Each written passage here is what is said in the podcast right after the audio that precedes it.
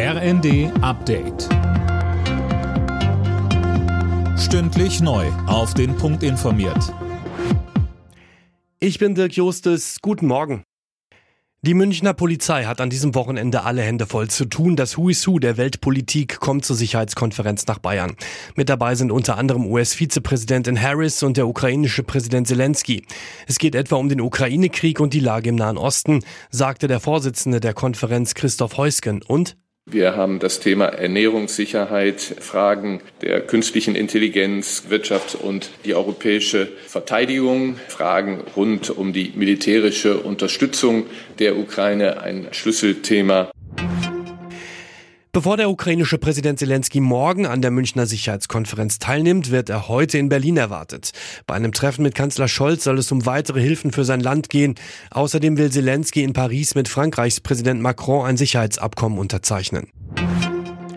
In letzter Zeit kommt es bei Veranstaltungen der Grünen immer häufiger zu Protesten und da geht es teilweise auch aggressiv zu.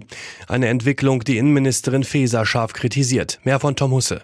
Dem Redaktionsnetzwerk Deutschland sagte sie, wenn politische Veranstaltungen durch Gepöbel und Gewalt verhindert werden, dann sind Grenzen massiv überschritten. Vorgestern hatten die Grünen ihren politischen Aschermittwoch in Biberach absagen müssen. Gestern war Wirtschaftsminister Habeck in Nürnberg mit einem Pfeifkonzert und Hau-Abrufen empfangen worden. Baden-Württembergs Innenminister Strobel gibt der Ampel eine Mitschuld an der aufgeheizten Stimmung.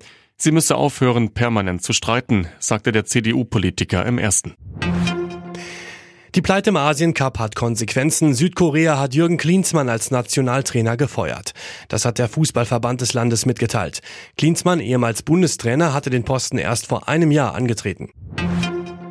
Zum Fußball. In der Europa League hat der SC Freiburg weiterhin alle Chancen aufs Weiterkommen. Im Hinspiel der Zwischenrunde holte man bei Lens in Frankreich ein 0 zu 0.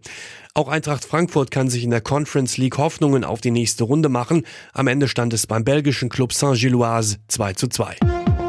Alle Nachrichten auf rnd.de